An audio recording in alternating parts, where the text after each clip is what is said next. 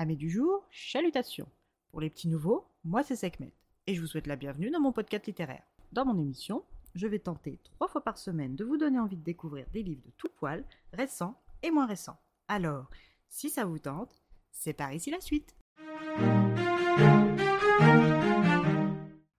Je vais vous présenter Chasseur d'éclairs d'Abigail Michel, publié aux éditions Hachette Roman. Dans cette fantaisie jeunesse, nous rencontrons le jeune Alric Eustra, 14 ans, et son amie d'enfance Alicia, tous les deux en plein préparatif du tricentenaire, honorant le premier homme à avoir dompté les nuages, un certain Henrik d'Alcia. Dans cette petite ville, le tricentenaire est un événement important. Alors, quand le dévoreur miniature, à ce moment précis, vous vous demandez sûrement ce qu'est un dévoreur. Eh bien, c'est simple, c'est une machine qui de loin ressemble à une colonne de métal haute comme deux hommes, large comme un tronc d'arbre, qui pourrait s'apparenter à un gros canon argenté recouvert d'anneaux mobiles, avec au sommet une ouverture pour gober les éclairs. Et quand cette petite pépite de Mekashini tombe en panne et recrache des éclairs au lieu de les capturer, c'est au jeune Alric que l'on fait appel.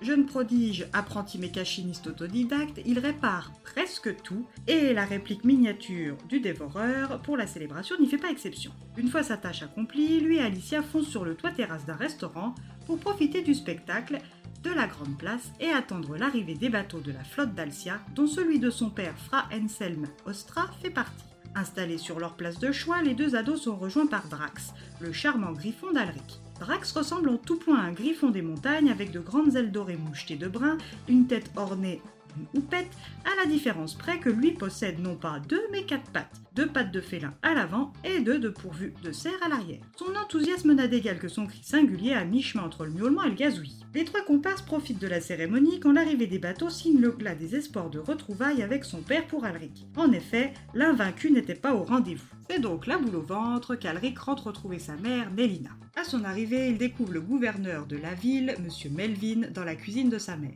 Le gouverneur ressemble à un vieux fauve à lunettes avec les cheveux drus et les doigts couverts de cicatrices. Il n'est pas là en visite de courtoisie. Il est venu récolter des informations afin de retrouver la trace de Fra Anselm Ostra, disparu avec son équipage. Alric sort de sous le plancher des carnets de bord codés de son père qui, en sa qualité de grand capitaine, consignait toutes sortes de choses. Comme seul Alric a la clé de décodage et que les carnets sont peut-être les seules il fait son pactage rapidement pour embarquer à bord du tête de fer avec le gouverneur et son équipe de recherche direction Cérès. Arrivé à destination, toute l'assemblée, moins Drax refoulé à l'entrée, entre au département des affaires maritimes et consulte les registres sans succès. Après la consultation du registre des dérogations spéciales, la seule chose sûre, c'est que son père se sentait bel et bien suivi par un certain Capé, comme évoqué dans les carnets, car il a couvert ses traces. Au bord du désespoir, Alric est pris à part par un étrange jeune homme du nom de Caleb Callaghan qui lui donne une piste pour retrouver son père. Alric fonce tête baissée et fugue de sous la garde du gouverneur et embarque pour Nam. Une fois en chemin, il est rejoint par un visage familier appartenant à l'équipe du gouverneur, un certain Arthur.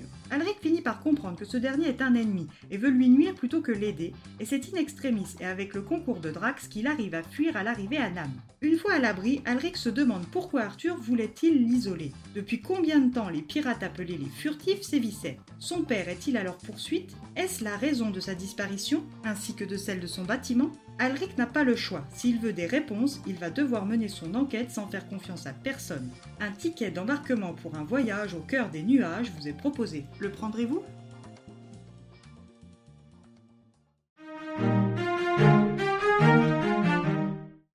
Histoire qui regorge de rebondissements. L'auteur installe vite et bien le décor ainsi que le contexte. La narration ne manque pas de rythme, c'est une lecture agréable et distrayante que je vous recommande et a fortiori si vous faites partie de la catégorie des jeunes lecteurs.